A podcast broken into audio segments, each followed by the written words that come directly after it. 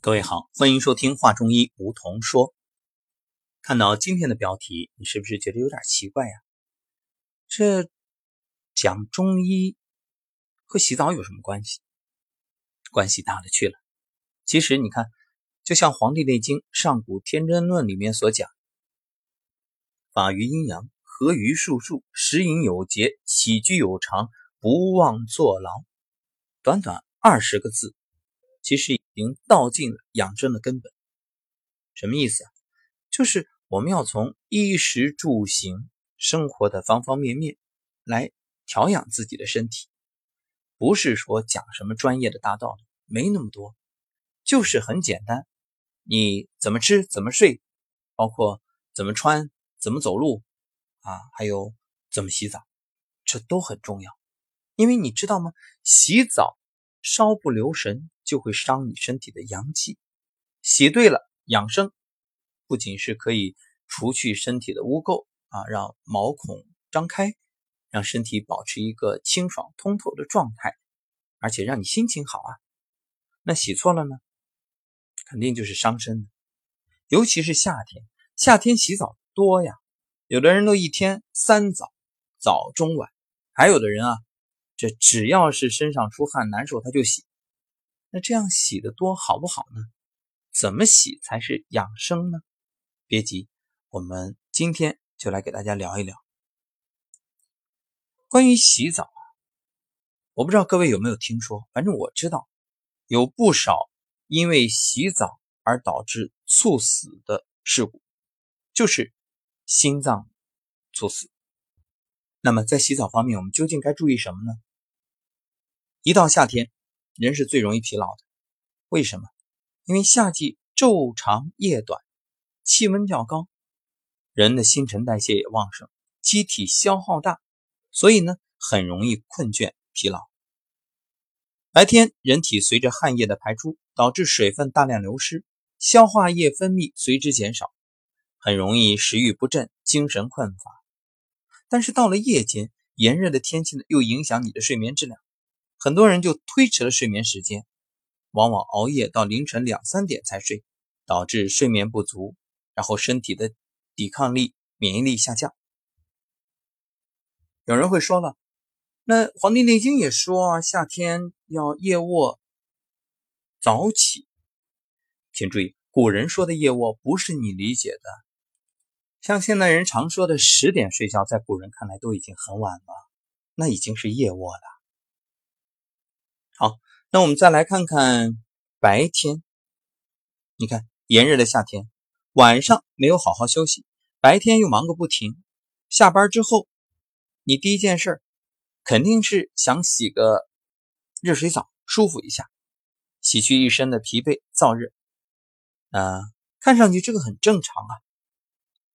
为什么洗澡还会洗出问题呢？其实。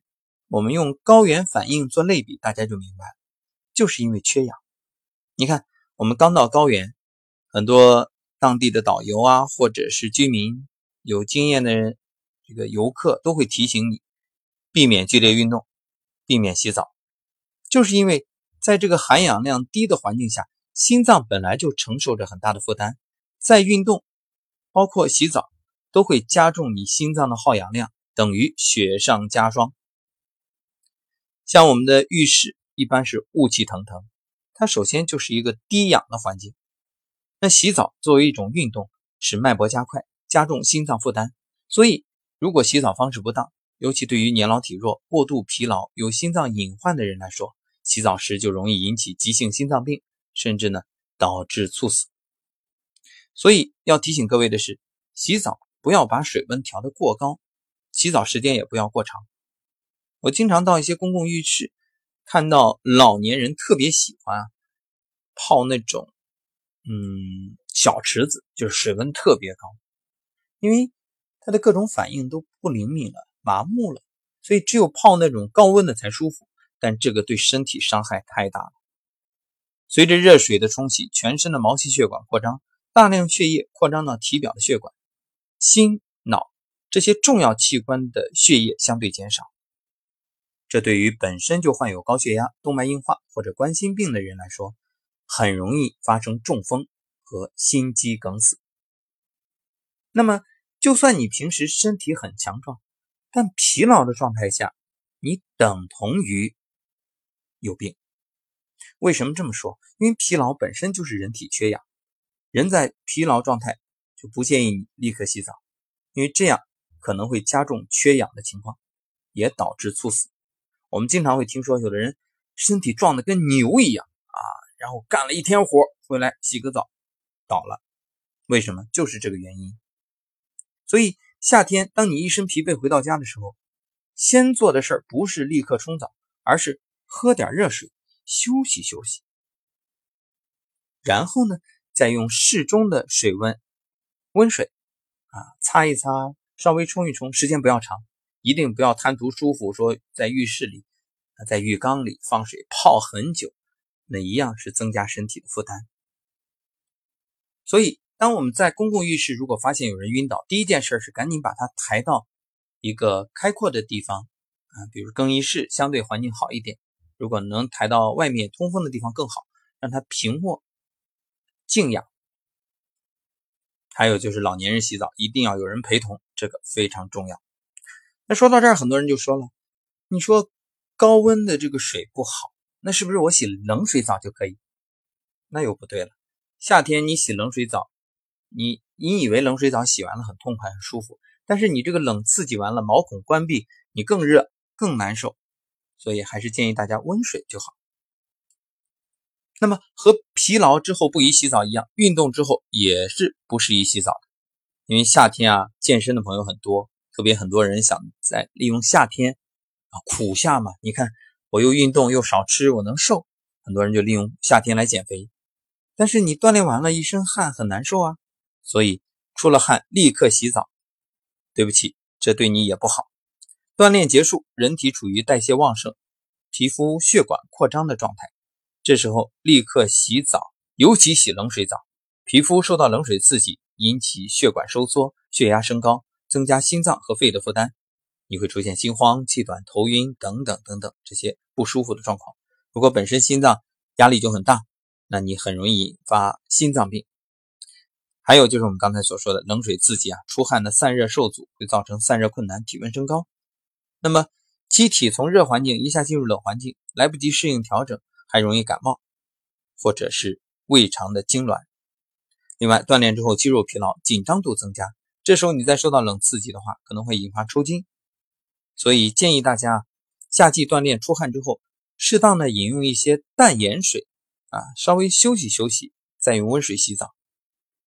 还有一点，其实就是防湿。你想，你运动完之后，毛孔张开，立刻洗澡，湿气入体，你说是好还是不好呀？还有饭后不要立刻洗澡，因为我们都知道，饭后这个血液会集中到胃肠去帮助身体消化。你洗澡呢，嗯，会使全身血管扩张，促进血液循环，加重心脏的负担，而且影响消化。对胃部不利呀，所以最好呢，饭后一小时之后再洗，时间也不要太长，不要超过半小时。那么吃完饭不适合洗澡，那饥饿能不能洗？也不能。你想想看，血糖降低，下丘脑得不到足够的营养，就产生饥饿感。这个时候洗澡会增加身体的耗氧量，加大对热量、葡萄糖的消耗，容易造成低血糖，导致虚脱、昏倒。还有就是酒后不要洗澡，很多人喝完酒啊就喜欢，哎呀，一起泡个澡，然后一起再做个足疗。那你要知道一点，洗澡的时候人体要出汗呀。那你刚喝完酒，血液中的酒精浓度相对增加，加上你洗澡的时候水温高，就会促进血液循环，扩张血管，加快脉搏跳动，特别容易引起血压下降，血液粘稠度增高。以至于机体难以适应，可能会引起心脏病或者脑中风，严重的时候会有低血糖昏迷。明天呢，还有一个误区就是发烧泡个澡就好。那发烧人的体质就虚弱，而洗澡又增加人的耗氧量，使心率加快，所以可能会导致晕厥、暂时性的意识丧失。发烧是绝对不能洗澡的。那有人会问了，那为什么还说发烧要发汗呢？发烧要发汗，注意，这个是相对的，不是绝对的，要看情况。发汗同时还要保证散热，不是去捂。当然了，也绝对不能在风口，这个就要掌握一个度了。那么，洗澡其实本身还是一个养生的方法，如果你懂得的话，事半功倍。比如，你可以用水冲一冲啊大椎，也可以用手再搓一搓，这对于风寒感冒、咳嗽、头痛。都有辅助治疗和预防的效果。还有三角窝，就是耳朵上有个三角区，叫做三角窝。洗澡的时候啊，用水清洗，并且配合手的按摩，辅助降压，缓解便秘，还有利于改善失眠。另外要搓腋下，腋下有个极泉穴，这个我们不止一次给大家说过，就是我们练功之后要收功的时候拍打拍打腋下。那极泉穴呢？它是宽胸凝神，可以辅助治疗冠心病、脑血管病后遗症，还有搓搓小腿肚。热水冲一冲小腿肚，可以快速的提高体温，加速血液循环和身体的新陈代谢，可以有效的来减少身体的毒素啊，降低脂肪的含量。而小腿肚上的承山穴呢，可以缓解人的疲劳，所以你一边用水冲啊，一边用手再拍打一下空心掌。还可以搓搓脚心，那么两手互相搓热，用左手心呢按摩右脚的涌泉穴，右手心的按摩左脚的涌泉穴，这个就是让心肾相交。因为手上是劳宫啊，对应心；脚上涌泉对应肾呢，心肾相交就解决上实下虚、上热下寒、心肾不交的问题。还可以益精补肾，防止早衰，这是养生的好方法。其实洗澡你要会洗的话，真的可以。就当做一次自我保健、自我养护，事半功倍。好了，这是我们今天给各位分享的内容。另外，洗澡的时候要防滑，还有呢，最好老年人啊带个小板凳，随时能坐下。还有就是要适当的补充水分。好，这就是今天给各位分享的洗澡的养生法。其实啊，养生真的没那么复杂。中医所提倡的就是。在生活当中去养生，你不用去求什么很贵的，呃，所谓的灵丹妙药、保健品或者什么很贵的方法，没必要，就在生活的细枝末节注意就好了。